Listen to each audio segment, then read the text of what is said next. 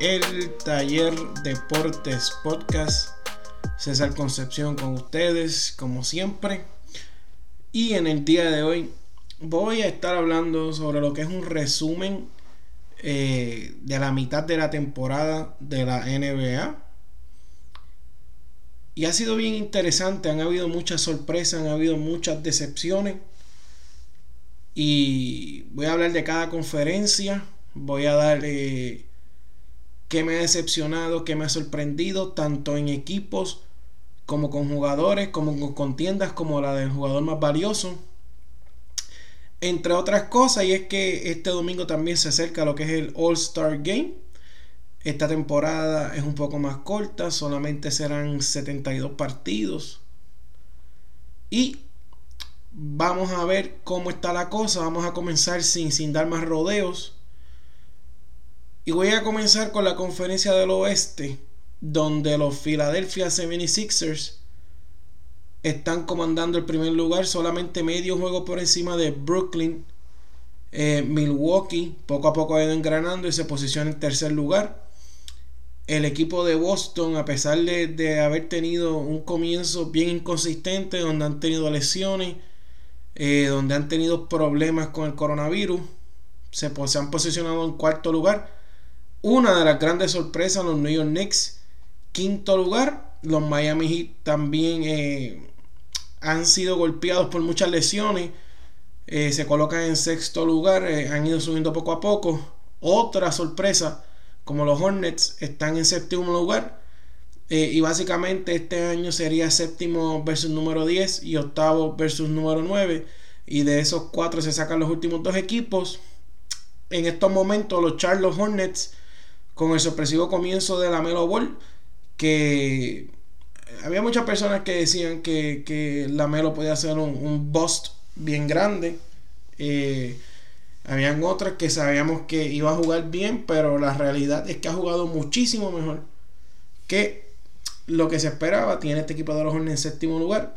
Los Toronto Raptors se posicionan octavo. Los Chicago Bulls con un buen trabajo de Billy Donovan. Eh, a pesar de lesiones y a pesar de, que es un equipo bastante joven.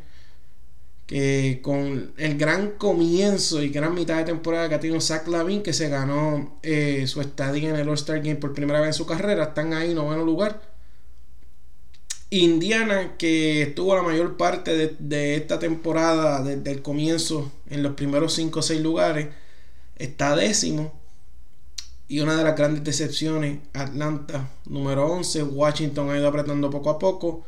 Y pues Cleveland, Orlando y Detroit pasando en Niagara en bicicleta. Cabe recalcar que en, esta conferencia del Este, yo creo que los tres equipos que se han visto superior eh, y una diferencia bien marcada, es Filadelfia, Brooklyn y Milwaukee. Yo creo que estos tres equipos están por encima del resto, pero en, cuestión de nivel, en cuestión de potencial. Yo creo que, estos equipos van a ser, eh, van, va, a permanecer así por el resto de la temporada, a menos que, que pase una catástrofe, una lesión, cualquier cosa puede pasar. O que tengan un problema de coronavirus en una de sus estrellas. Pero estos tres equipos han estado bien sólidos eh, en esas primeras tres posiciones. El equipo de Boston, volvemos, uno de los equipos que, mucha gente esperaba que diera ese salto. Y la realidad es que, Boston está a una pieza de meterse de lleno. Eh, yo creo que Jason Tatum y, Jalen Brown han crecido mucho como jugadores individuales. Pero el juego colectivo de Boston en muchas ocasiones deja, eh, tiene muchos baches y la realidad es que pues su rotación del banco después del, quinto, sexto, séptimo jugador, no, los jugadores que tienen no son de nivel. Pero están, están pues ahí 19 y 17, cuarto lugar. Yo creo que estos tres equipos son muy superiores. Y el equipo de Nueva York realmente lo que ha hecho Tom Thibodeau. Eh, yo di a este equipo como los que no tenían oportunidad. Eh, no voy a usar de excusa que la realidad es que nadie los tenía ahí. Pero sí, yo los di este equipo que no tenía ninguna oportunidad. Y lo que ha hecho Tom Thibodeau es un equipo que juega lento, un equipo que defiende. Eh, de los mejores dos, tres equipos defensivos en la liga. Julius Randle se ha transformado en una estrella, también se ganó su estadía en su primer juego de estrella. Y ahora Tom con jugadores que, siempre le han hecho el trabajo, jugadores como Derrick Rose, que, lo trajo a este equipo. Eh, tiene RJ Barrett, que al principio comenzó caliente, ha sido un poco inconsistente, pero está ahí presente. Eh, en la posición de centro, Michelle Robinson lesionado, Penderless Noel haciendo el trabajo.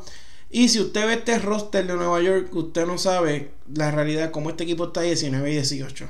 Así que hay que darle su respeto a Tom y como está esta conferencia del este, que ahora mismo Boston, que está cuarto lugar, 19 y 17, eh, solamente tiene tres juegos de ventaja sobre el equipo que está número 11 en Atlanta, que despidieron a su dirigente, desde que lo despidieron llevan dos, tres victorias al hilo. Así que esta conferencia es tierra de nadie. Del cuarto al número, es más, si podemos incluir a Washington del cuarto al número 12 al día de hoy, eh, solamente cuatro juegos de diferencia. Así que cualquier cosa puede pasar aquí. Eh, Filadelfia, Brooklyn y Milwaukee, como dije, eh, Filadelfia se ha rumorado de, que podrían hacer un cambio por Kyle Lowry.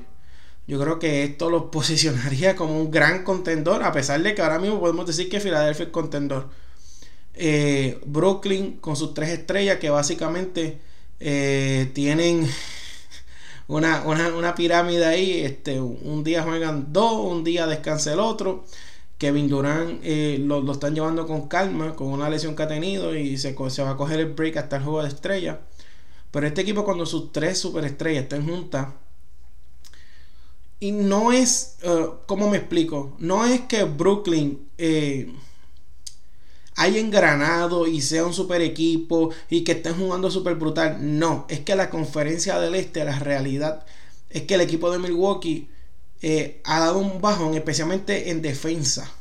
Entonces, eh, Filadelfia, fuera de Filadelfia y Milwaukee, esos son los dos equipos que, están consistentes eh, como contendores en esa conferencia. Así que Brooklyn se ha mantenido ahí. Porque realmente fuera de esos tres equipos no ha habido ningún equipo consistente. Y pues Brooklyn ha tenido esa ventaja de que ha podido acoplarse, de que Steve Nash está cogiéndole el piso a lo que es manejar un equipo del NBA, ya que es su primera experiencia y está manejando eh, mucho ego a la vez. Y, este es otro equipo que se, que se, eh, se está rumorando que puede traer jugadores como Blake Griffin, eh, algún jugador por medio del buyout market, como le llaman, estos jugadores veteranos que se salen de, de los equipos que están y se van por contratos bien baratos a tratar de competir por un título donde mejor encajen. Así que este equipo de Brooklyn eh, seguramente va a conseguir uno o dos jugadores de estos. Uno de ellos puede ser Blake Griffin. Y mira, mi gente, aunque muchos dicen, mira, Blake Griffin ha dado un bajón, ya no es lo mismo, ha perdido sus piernas. En cuestión de, ser atlético, eh, este equipo, este tipo de Blake Griffin va, a hacer el trabajo. O sea, como un tipo de rol detrás de James Harden, Kyrie Irving y Kevin Durant, va a hacer su trabajo y puede encajar perfectamente en un rol eh, como cuarta, quinta opción, sin presión, sin, sin tener que tener la bola en las manos todo el tiempo. Eh, en muchas ocasiones son este tipo de jugadores los que cuadran los equipos. Así que este equipo de Brooklyn está top.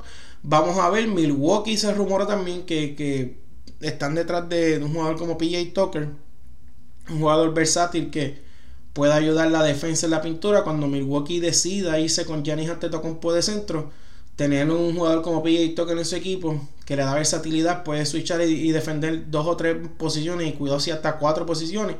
Pues vamos a ver cómo estos tres equipos se manejan este, antes de, que finalice lo que es el periodo de cambio y el periodo de firmas. Eh, para mí estos tres equipos están en el top. Boston necesita hacer una movida y yo creo que la movida debe ser por un centro. O sea, si Boston hace una movida grande, un centro del nivel de Busevich o una movida así, de alta escala. Ellos tienen las piezas, tienen los picks.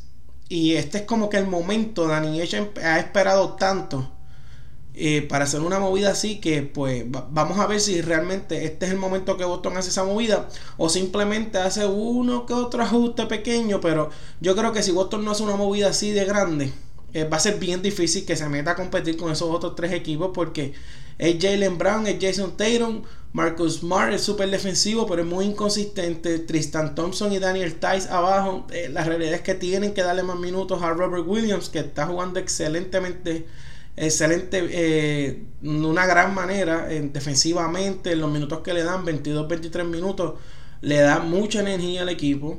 Este eh, switchea, defiende, se faja. Y yo creo que en estos momentos, para lo que está dando Tristan Thompson y para lo que te da Tice, eh, este, lo digo más por Tristan Thompson, pues yo creo que tú tienes que dar esos minutos a Robert Williams para que se desarrolle, ¿sabes? Y para que sea parte, es un, jugador contemporáneo con las estrellas del equipo, pues hay que darle, tienes que darle la oportunidad.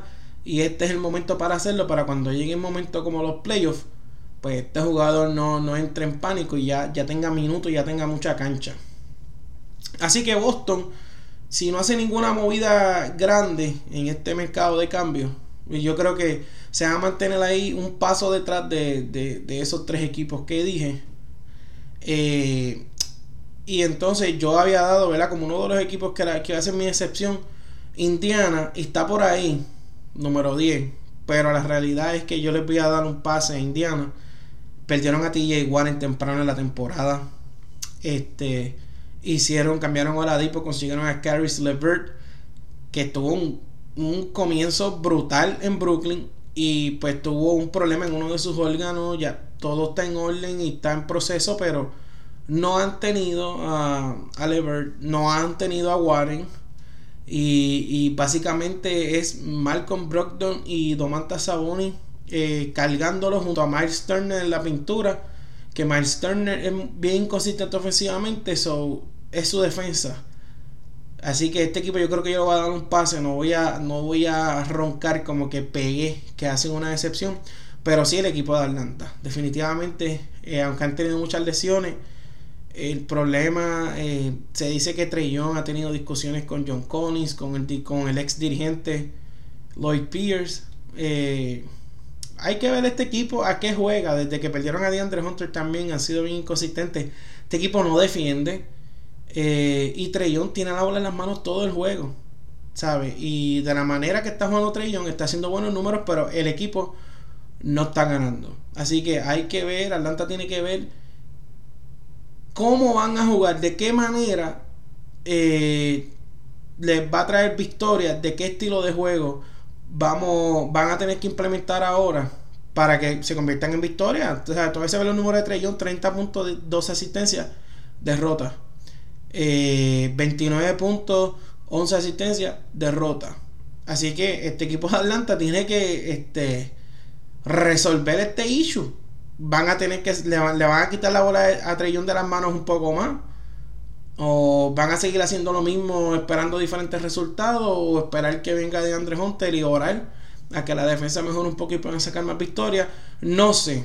Pero Atlanta tiene la oportunidad de, ir subiendo poco a poco. Eh, literalmente están a dos juegos del sexto lugar. Así que, eh, de nuevo, la conferencia del Este eh, le da muchas oportunidades a estos equipos que empiezan flat para recuperarse a diferencia de la conferencia del oeste, que tú tienes un rally malo de 3 o 4 derrotas y, estás ya casi eliminado.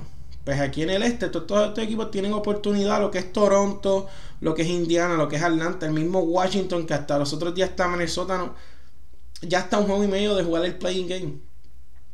Así que vamos a ver, yo, yo creo que este equipo de Washington, eh, que está en el número 2 ahora mismo, si Russell Westbrook y Bradley Beal se mantienen sanos, y eventualmente hay que ver si Thomas Bryant se, reintegra al equipo. Este equipo va a seguir subiendo demasiado star power. Eh, van a ganar dos jueguitos aquí, pierden allá, pero van, van a posicionarse en ese playing game. Y hay que ver entonces si el equipo que baja es Chicago, si bajan los Hornets, que la realidad, ese es un equipo que me ha impactado porque, o sea, cuando tuve los Hornets, no tienen centro. O sea, el centro de ellos es Cody Seller y Bisback Billombo. Eh, Gordon Hayward está jugando súper bien, pero ah, tiene eh, problemas, sus problemas de lesión. Ha perdido 6, 7, 8 partidos. De Graham, que es, que es otro guard, que, que, es un jugador que te da de 15, 18 puntos. Lleva fuera unos cuantos juegos. O sea, es la Melo Ball. El, la única constante que ha, que ha jugado en casi todos los juegos. Eh, Miles Bridges inconsistente. PJ Washington también ha perdido juegos por lesión. Y, como tal, el equipo de, Charlotte estando completo, ¿sabes? Es un roster sano. No podemos decir que es un roster de, de playoff. Y como quiera, a pesar de que ese roster no es de, ser un, un, equipo de meterse a playoff, han tenido lesiones, han tenido problemas, no tienen un centro consistente, no tienen un centro. Esto es otro equipo que debe de moverse, debe de, debe de hacer una movida por algún centro que esté disponible en el mercado de cambio y, tratar de conseguir un centro para que vayan construyendo alrededor de Rosier que está jugando excelente este año uh, de Lamelo y de ese centro que traigan para que entonces junto a Gordon Hayward eh, entonces este equipito estamos hablando de que sí se puede meter a los playoffs y puede eh, estamos hablando de ganar uno o varios juegos en primera ronda y sabrá Dios qué puede pasar entonces en esta conferencia, Toronto yo creo que va a seguir subiendo. Ahora Pascal Siakam eh, tuvo problemas con, el coronavirus. Eh, pero Detroit, wow. Eh, Orlando, las lesiones. Literalmente el Nikola Vucevic está jugando solo. Muchas lesiones en sus gares.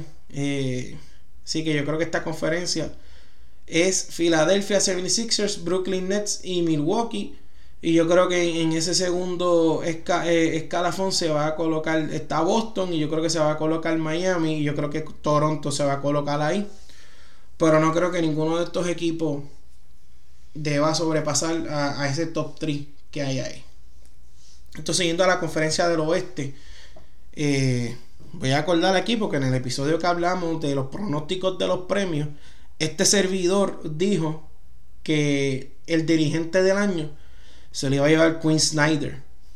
Y que bien cerquita de Queen Snyder iba a estar Monty Williams.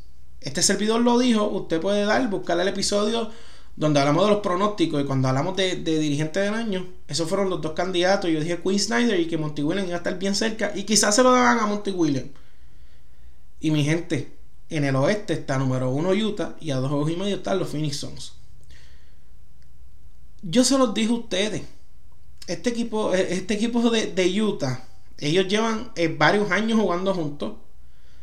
Tienen un ancla defensiva como Rudy Gobert. Que, oye, la realidad, a Rudy Gobert, mucha gente dice, no, pero Rudy Gobert es que el tipo es defensivo, pero después viene Joel Embiid y le mete 40, pero viene Jokic y le mete 38, pero, oye, o sea, estamos hablando de que Nikola Jokic y Joel Embiid, en, en mi opinión, están número uno y número dos para, para MVP ahora mismo. O sea, esos son para mí los dos candidatos MVP. Así que bájenle un poco a eso. O sea, a Rodrigo le está metiendo la bola los mejores dos centros de la liga, que resulta ser los mejores dos jugadores hasta ahora en la liga este año. Este equipo tiene a Rudy Gobert ahí abajo, que es uno de los, de los jugadores que mejor contesta los tiros, que peor por ciento de campo permite en tiros alrededor del canasto cuando él está ahí. Tiene una estrella como Donovan Mitchell. Eh, Mike Conley volvió y como yo lo había mencionado, te tiene una temporada típica de Mike Conley que hacía un año y medio o dos no tenía. Entonces tienen piezas como Jordan Clarkson que está ahora mismo llevándose a galope lo que es el, premio de sexto hombre del año. Tienen ahí piezas como Joe Ingles, Ray O'Neal, eh, pies, jugadores de rol. Y, este equipo viene, y Boyan Bogdanovic también. Y este equipo viene con la derrota que tuvieron dolorosa con Denver en los playoffs. Y ellos vinieron motivados. Este equipo defiende, este equipo mueve la bola, tienen tiradores. Y, y este es un año que ellos pueden aprovechar y, colarse y dar un palo. Pues ahí está Utah, número uno. Dieron el salto que yo dije que iban a dar.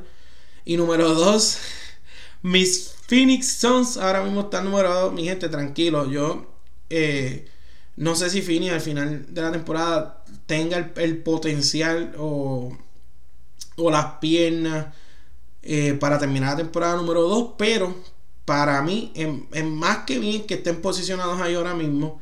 Eh, Devin Booker en las últimas, vamos a poner en el último mes o últimas cinco semanas eh, su juego por fin cayó en ritmo. Y, es cosas que mucha gente no entiende porque no los ven jugar. Eh, Devin Booker tuvo un comienzo de temporada No, no malo, pero sí era malo para, su, para sus estándares, para lo que él tenía acostumbrado a la gente que, que sabe cómo él juega, pues era, eh, hizo un comienzo de temporada un poco mediocre. Pero, ¿por qué había sido mediocre?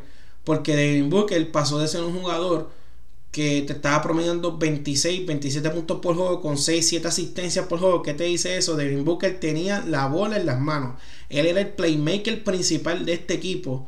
Y todo surgía de él teniendo el balón en las manos.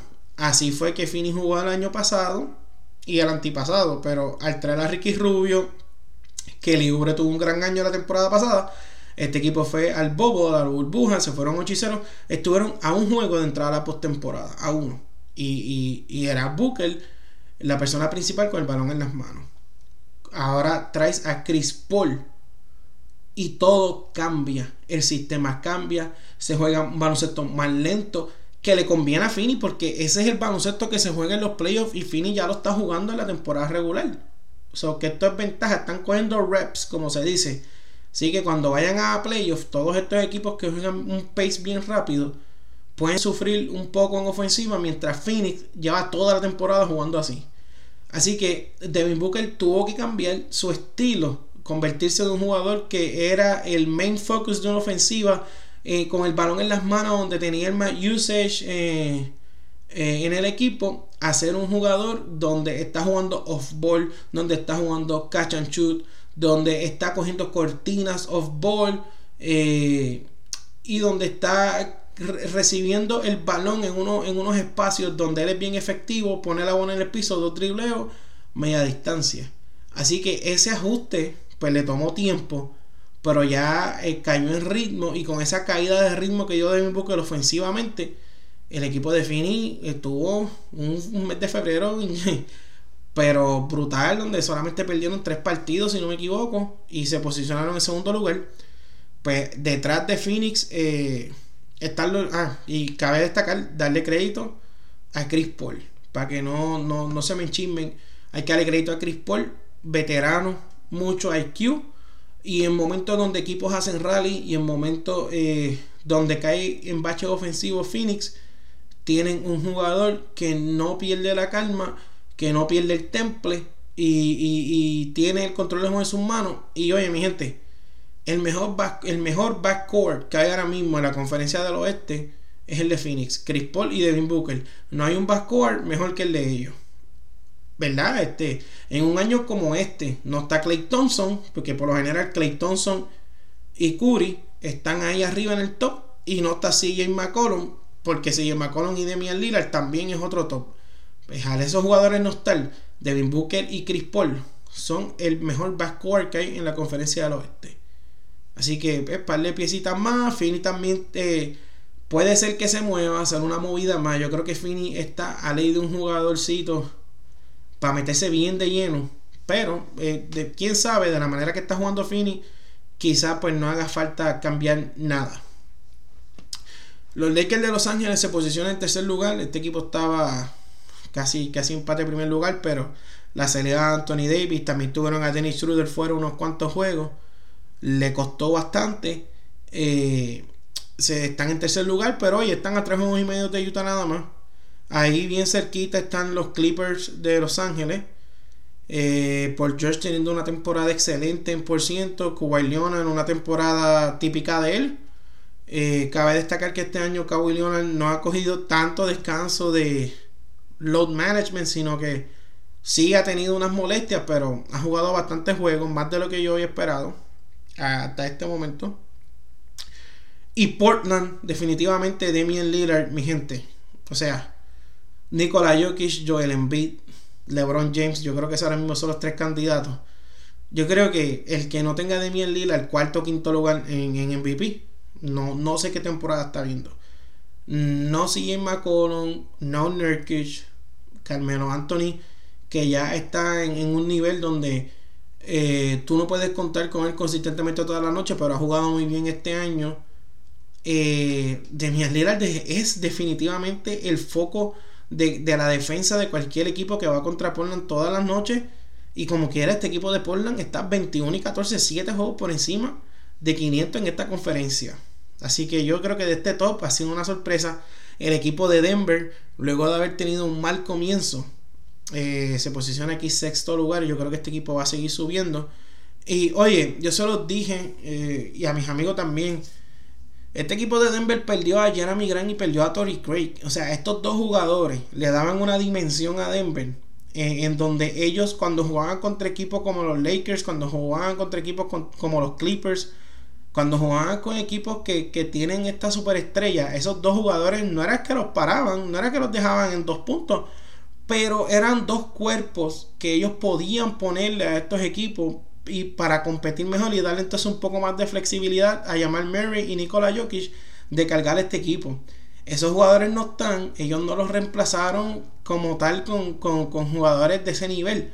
O sea que ellos están contando con que Michael Porter uh, Jr pueda defender algo porque hasta ahora ha demostrado que no es muy, muy buen defensor. Eh, Will Barton, Gary Harry lesionado de nuevo. Así que este equipo de Denver eh, sufrió defensivamente y literalmente Jokic eh, muchos juegos los, los carga solo. Jamal Murray muchos juegos inconsistentes. Así que, pero como quiera ya se posicionado en sexto lugar. 21 y 15. O sea, este equipo está en sexto lugar yo creo que debe seguir subiendo. Este equipo para mí se debe meter top 5.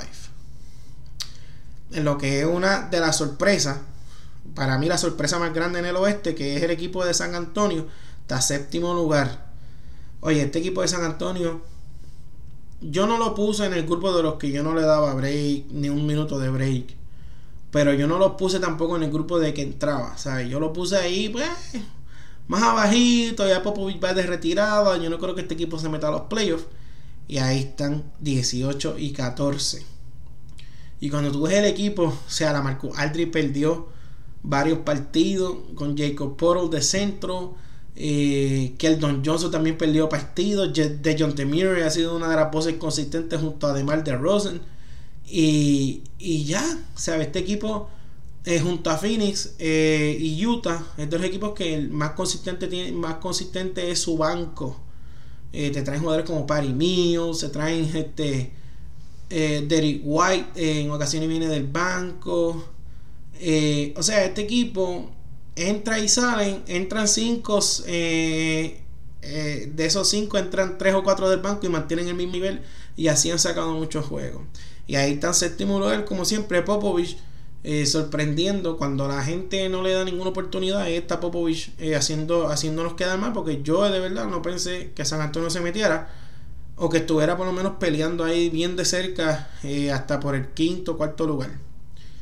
Dallas, uno de los equipos que bien interesante este comienzo.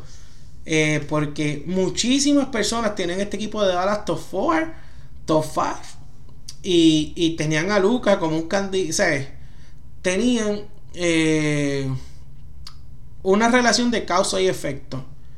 Eh, Dallas está top 4 en el oeste. Para muchos, Luca va a ser el MVP. Eh, no ha sido así. Luca ha tenido excelentes números. En las últimas semanas ha apretado un poco más. Eh, la cuestión de Porzingis todavía a mí me sigue dejando. me sigue creando mucha incógnita. No sabemos si por si va a estar sano, si no va a estar sano, si está 100% ahora mismo, si no lo está. Esa es la realidad de Dallas ahora mismo. Y, o sea, ¿va a poder Dallas vivir con esa incógnita en, estos años? ¿O va a tener que eventualmente salir de Porzingis y ya sacarse de esa incógnita y tener un jugador que, esté contigo todas las noches? Eh, ayudando a Porzingis, pues mira, no sabemos este es otro equipo que también ha estado envuelto en muchas comunicaciones eh, para cambio y para hacer eh, unas movidas interesantes, especialmente en la posición de centro, que yo creo que es una de las más que necesitan ayuda, porque la realidad es que Porcini tiene problemas en las rodillas crónicos. O sea, yo, Porcini para cerrar un juego te puede cerrar de centro, pero yo creo que él necesita un, tipo físico en, en la posición de 5 que lo ayude, que sea el que choque, que sea el que empuje cuerpo, eh, que sea el que haga el trabajo sucio en la pintura para que Porzingis pueda jugar un poco más cómodo. Y entonces vamos a ver si Dallas hace una movida ya por lo menos se posicionaron en octavo lugar, ya están por encima de 500, 18 y 16. Por ahí detrás los Golden State Warriors. Eh, Draymond Green perdió varios juegos al principio. Stephen Curry. Sabemos que este equipo está endeudado hasta el cuello. O sea, ese equipo tiene contratos gigantescos como el de Curry, como el de Draymond Green, el de Wiggins es un contrato grande. Este, Clay que no está jugando este año. Y también el de Kelly Oubre tampoco es un contrato tan barato que digamos.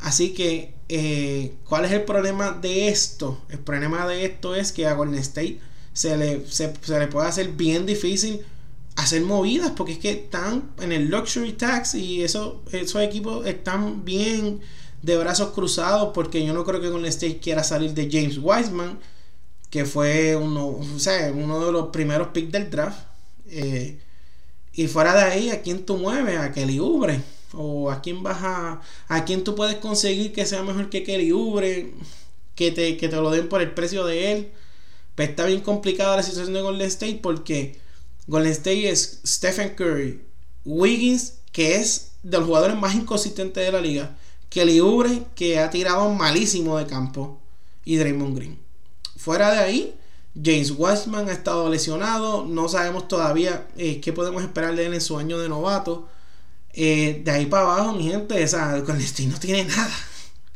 O sea, Golden State, eh, Brad Wanamaker, eh, Ken Basemore, Juan Toscano, que, mira que los respetos mexicanos se ha ganado eh, una posición en esa rotación. ha trabajado duro, un jugador defensivo, bien aguerrido. pero la realidad es que Golden State, después de sus mejores tres o cuatro jugadores, eh, su rotación es bien floja comparada con los equipos que están en playoff. Y pues ahí están noveno, como que ahora están batallando. Curry teniendo números de MVP. Eh, pero eh, pues Draymond Green pierde un juego aquí y allá. Wiseman perdió muchos juegos. Kelly Oubre y Wiggins son jugadores inconsistentes. Así que Golden State está ahí batallando por ese lugar. Memphis. El equipo de Memphis.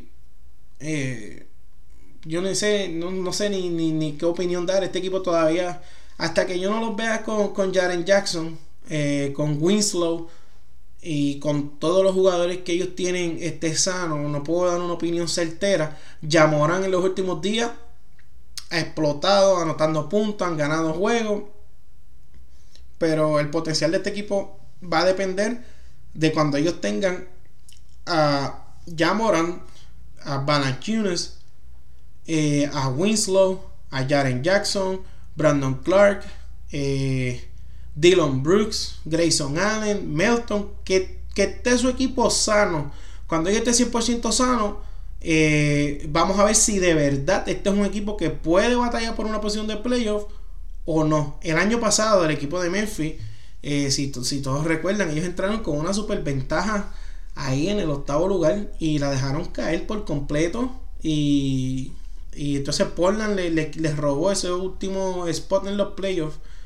Y es que este equipo de Memphis es bien joven. O sea, eh, el único jugador que tú puedes decir que es veterano es Jonas Valanciunas. Y tampoco es que Valanciunas tenga una super experiencia. Eh, porque la experiencia que tiene Valanciunas en playoff era entrar a playoff y eliminarse con LeBron. Eh, so, tampoco es como que tenga una super experiencia de ser un ganador. Pero Jamoran es un chamaquito. Brandon Clark, Jackson, Dylan Bruce, todos son chamaquitos. Son, o sea, lo digo con todo respeto, en cuestión de jugadores que no tienen mucha experiencia. Y, entonces cuando tú tienes jugadores así, cuando tú vas, que tienes que ir, eh, más ahora que esta segunda mitad los juegos están comprimidos, tienes a veces, este, tienes a veces cinco juegos en siete noches, ocho noches puedes caer en, una eh, derrotas consecutivas, tres derrotas consecutivas, en muchos juegos de visitantes. Entonces, ¿cómo te responde ese equipo ante la adversidad? No lo sabemos, porque es un equipo joven. ¿Quién, quién es el líder vocal de, en el camerino? Eh, que levante la mano, que tome el control de ese locker room y que en momentos de dificultad saque ese equipo a flote. No lo sabemos. Yo quiero verlos completos y quiero ver que cuando ellos enfrenten adversidad, ver cómo responden. Porque este equipo tiene mucho potencial. O sea, este equipo tiene 7, 8, 9 jugadores que son jugadores de rotación legítimos en la NBA. Pero todavía, cuando no está un, cuando no está Jackson, que no estaba este año, después no estaba Cuna, después no está Jamoran pierde unos juegos por el tobillo. Así que este equipo ha sido un sub y baja. Están jugando para 500 ahora mismo. Y de ahí para abajo, mira, no tengo nada que decir de Minnesota. Muchísimos juegos perdidos de Carl Anthony Towns. Despidieron su dirigente. D'Angelo Russell fuera. Así que este equipo está allá abajo en el sótano bien duro. Houston, desde que salieron de Harlem. Oladipo rechazó eh, dos años de contrato por 45 millones. Eh, esperemos que no le salga, como, como decimos, el tiro por la culata. Visto lo Oladipo este año, los porcientos son horribles. Por ciento de campo horrible, por ciento de tres horrible. Y yo creo que Oladipo tiene que sentarse y analizar un poco. Porque yo creo que él piensa que es un jugador que ahora mismo no es. Quizás lo fue, pero las lesiones han hecho que él no sea ese jugador ahora en el presente. Y parece que su mente, no, no sé. Yo, yo entiendo que en Houston, con Christian Wood, con John Wall, podía Víctor Oladipo haber hecho algo interesante ¿A qué equipo se va el Víctor Oladipo que va a tener un rol bueno y de contendor? Pues eso lo podemos ver, lo podremos ver en el próximo mes si es que el equipo de Houston eh, decide cambiarlo para pues entonces poder sacar eh, algún asset de ahí eh, y no perderlo por nada. Y yo creo que uno de esos equipos puede ser el equipo de Miami Heat. así que vamos a ver qué hace este equipo de Houston. Si puede sacar un jugador como Tyler Hero, no sé eh, para Riley es un caballo negociando. So, vamos a ver qué jugador eh, o qué, cuál es la prioridad de Houston. Si quiere recibir picks, si quiere recibir un jugador joven prospecto como Casey Okpala. Eh, Precious Achiwa, aunque yo si fuera Miami no lo daba porque para mí se llama es un caballo, eh, futuro caballito. Entonces, Houston, pues vamos a ver Christian Wood, muchos juegos lesionados, John Wall descansa de vez en cuando, Víctor Oladipo está molesto también, eso que básicamente es la misma situación que cuando estaba Harden, tienes un tipo que no quiere estar ahí, sí que vamos a ver qué hacen ellos, pero están allá abajo en el sótano. Sacramento, lo dije cuando hice el análisis del comienzo de temporada de, de lo que yo pensé que iba a pasar con este equipo y lo sigo diciendo. El equipo más tóxico eh, ¿Qué va a pasar con Luke Walton? No sabemos. Mucha gente dice que es el próximo dirigente en línea a ser despedido, pero no ha pasado. Eh, este equipo tiene piezas como Diaron Fox, tiene a Body Hill, Tyrese Burton está siendo uno de los candidatos. Yo creo que está ahora mismo segundo eh, para Rookie of the Year detrás de la Melo Ball. tienen a Marvin Bagley que pues un día dijo que él se sentía que era una versión de Kevin Durant. Wow. Yo creo que desde que dijo eso, lleva dos años que Marvin Bagley ha dado mucho que decir y yo no sé, Sacramento. Yo sé que Fini eh, eh, se le pueden echar eh, culpa y le pueden, le pueden hacer bullying por, por haber cogido a DeAndre Ayton por encima de Luca Doncic, pero la realidad es que DeAndre Ayton está todas las noches doble doble, mejorado su defensa un montón y está haciendo su rol en un equipo que está metido en playoffs. Eh, y Trellón también, que fue otro jugador que vino por encima de, de Lucas, pues está haciendo sus números también. Así que Bagley sí que es una lástima que, que haya sido elegido antes de Lucas. Y, y más cuando, cuando este equipo creo que era Jürger el dirigente, y él tira una indirecta como que, wow, tiene un jugador como Luca Doncic y no lo coge. Él siendo el dirigente le tiró a la gerencia como que, ¿por qué no cogiste a Luca? Pues yo creo que Trellón y Ayton para mí pues no son mejores que Luca, pero están haciendo el trabajo en su equipo. El Malino y el papá peleando, como que cámbienme, como si lo hubiese hecho algo ahora mismo en la liga, pero este equipo es bien tóxico. Richard Holmes está jugando bien. Whiteside no sabemos qué, va a hacer ahí eventualmente. Probablemente lo cambien también. So, este equipo de Aaron Fox, yo creo, y, y Tyrese Burton, yo creo que con, junto a Richard Holmes son los datos positivos, pero como organización, pues están, está la cosa bien difícil. Oklahoma City, que literalmente hizo todas las movidas posibles para para llegar último lugar y, tratar de buscar un pick alto. Están número 12 con, con el mismo récord de los Pelicans. Esto es bien, o sea, a mí, como son los medios en cuestión con, el equipo de los Pelicans, es como que todo es Zion Williamson, este equipo está jugando de una manera. Tienen el mismo récord de Oklahoma. O sea, ¿cómo tú tienes a Zion Williamson con, con por cientos de campo históricos, números históricos a su edad? Tú tienes Brandon Ingram, que ya fue un All-Star. Tienes a Alonso Ball, que es un point consistente dentro de Tienes a Eric Bledsoe, tienes a Steven Adams, tienes a JJ Reddick, tienes a Josh Hart, que es un buen jugador de rol. Y tú tienes el mismo récord que Oklahoma. O sea, que Oklahoma, Oklahoma lo único que tiene es Chai. O sea, Chai, Gilgis, Alexander y el resto. Ludor, defensivamente en su rol, buenísimo. Pero un jugador bien consistente. Eh, Hamidou Diallo, que yo creo que ni Point Galera jugó de Point como 4 o 5 juegos. Tío Maledon todavía está muy crudo. Y está en el cuadro regular. George Hill fuera. Eh, Al Holford descansa dos de cada tres juegos o cuatro.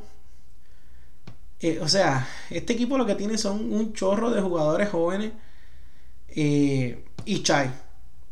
Y Chai metiendo sus números y ganando partidos. O sea, como en los medios tú hablas bien de Zion y dices muchísimas cosas de este equipo de New Orleans, pero hoy día teniendo mejor equipo, una nueva dirección y, teniendo un enfoque de, que es tratar de, pelear un, espacio a playoff, estar sexto, séptimo, octavo, estás con el mismo récord de Oklahoma que su propósito antes de la temporada era vamos a desarrollar estos jovencitos aunque lleguemos último lugar.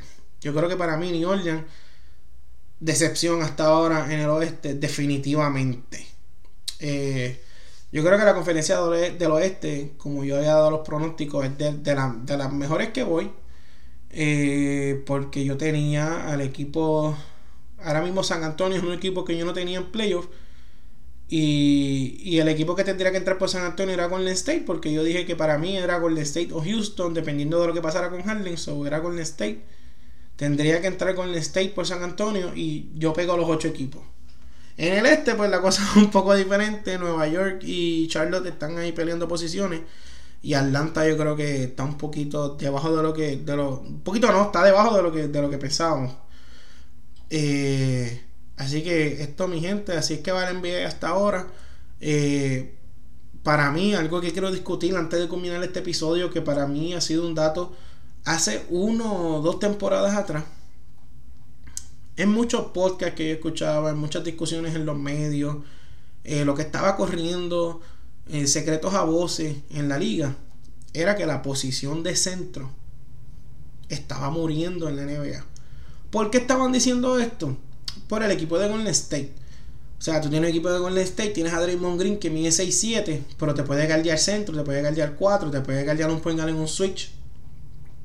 Tienes a Kevin Durant, que mide casi 7 pies, y para mí es el mejor scorer que ha, habido en la historia, anotador puro. Entonces tienes a Clay Thompson, tienes a Curry.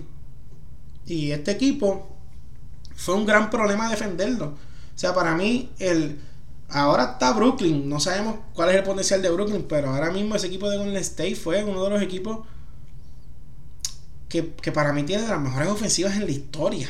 O sea, no importa qué equipo tú le pusieras en contra, este equipo iba a ser difícil de defender. Pues a causa de todo esto que estaba haciendo Golden State y de cómo equipos como Houston, en esos años que tenían a James Harden, a Chris Paul, como Cleveland, todos estos equipos se preparaban para poder jugar small ball en contra de los Warriors. El equipo de los Warriors ya no está como antes. Inclusive, la NBA en un corto tiempo pasó de ser una liga de Big Three, de tratar de montar un Big Three, donde ahora es eh, volvimos como que un Big Two. Todo esto pasó cuando Lionel se fue para los Clippers y se unió a Paul George. Eh, tienes a Anthony Davis con LeBron. Tienes a Lillard con McCollum. A Murray con Jokic. Eh, tienes a Devin Booker con, con, Chris Paul, que ahora están comenzando como que a dar fruto. Tienes a Embiid y a Simmons. tienes a Giannis y pues, Middleton, por ahí abajo. Tienes a Jalen Brown y a, y. O sea que que la NBA pasó como que de un Big 3 a, ok, ahora vamos a un Big 2 y pues qué mejores piezas podemos poner alrededor de estos dos caballos para que sea un equipo contendor. Y pues debido a todas estas conversaciones que, de lo que pasaba con Golden State, de todo de cómo se tienen que preparar los equipos para ganarle a este, este equipo que era un, una aberración ofensiva, dijeron que la posición de centro estaba muriendo. Mi gente, marzo del 2021, estamos a mitad de temporada del NBA. ¿Y quiénes son los dos candidatos a MVP? ¿Quiénes son? Joel Embiid y Nikola Jokic. Así que usted como los quiera poner a los dos. A mí uno de mis jugadores favoritos después de Devin Booker es Nikola Jokic. Para mí es el mejor centro de la liga. No me molesta como usted lo quiera poner. Usted quiere decir que envíe el MVP, dígalo, porque Philadelphia está primero en el este, no hay problema. Pero Joel Embiid y Nikola Jokic.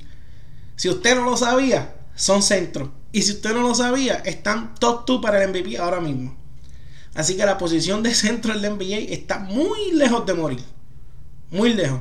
Y si usted ve todos estos equipos en el top, a excepción de Brooklyn, que es algo, una aberración ofensiva también, en cuestión de que tienen eh, jugadores como Kyrie Irving, James Harden y Kevin Durant. Pero contra equipos como Filadelfia se van a ver obligados a usar un centro.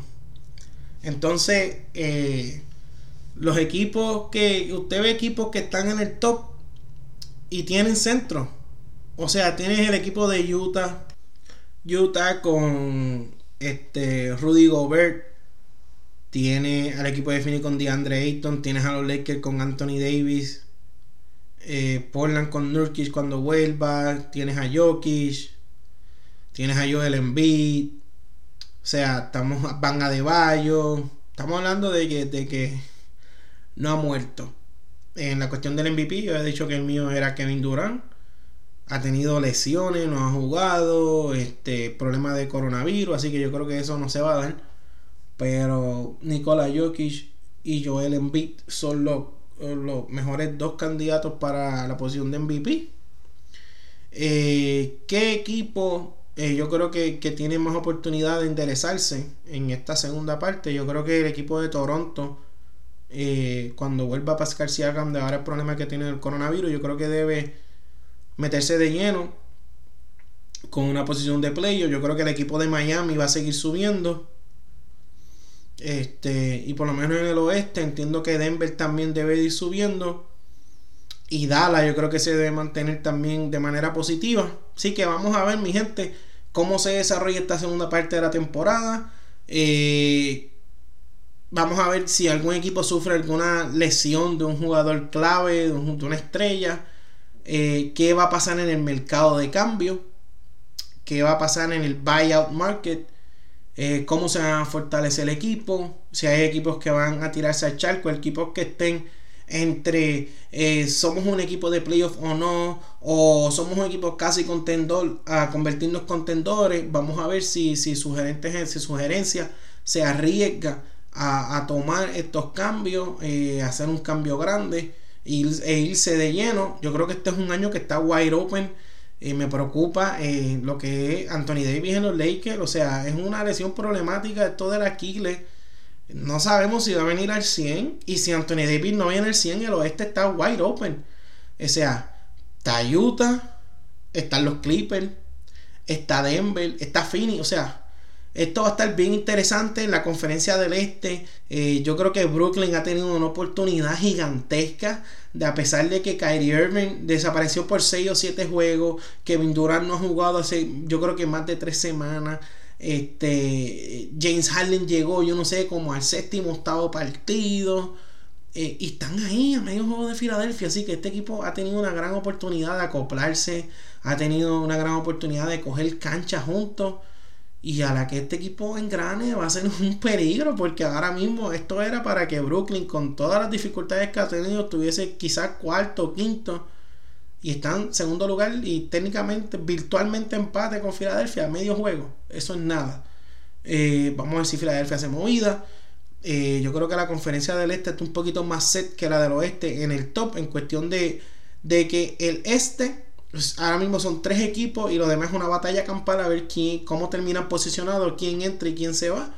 Y yo creo que la conferencia del oeste ese top. Eh, yo creo que siguen siendo los Lakers, siguen siendo los Clippers y está Utah.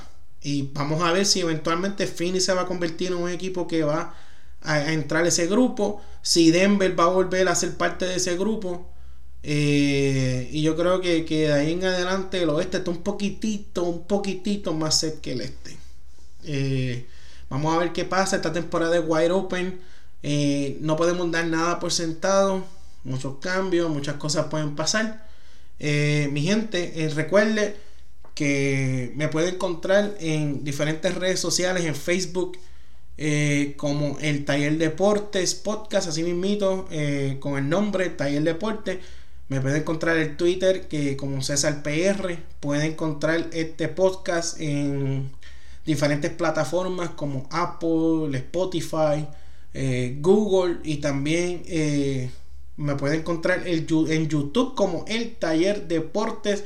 Vamos a estar bajando unas cápsulas, unos videos eh, también vamos a estar haciendo unos live. Eh, ya, ya hicimos uno analizando la situación de la selección nacional de Puerto Rico y, el comentario de José Juan Vara sobre Edicaciano.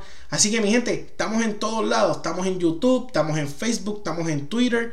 Eh, y puede escucharnos en Spotify, en Google, en Apple, donde usted quiera. Lo busca así mismito. El Taller Deportes Podcast. Así que mi gente, hasta aquí este episodio. Hasta la próxima y que Dios me los bendiga. Se me cuida.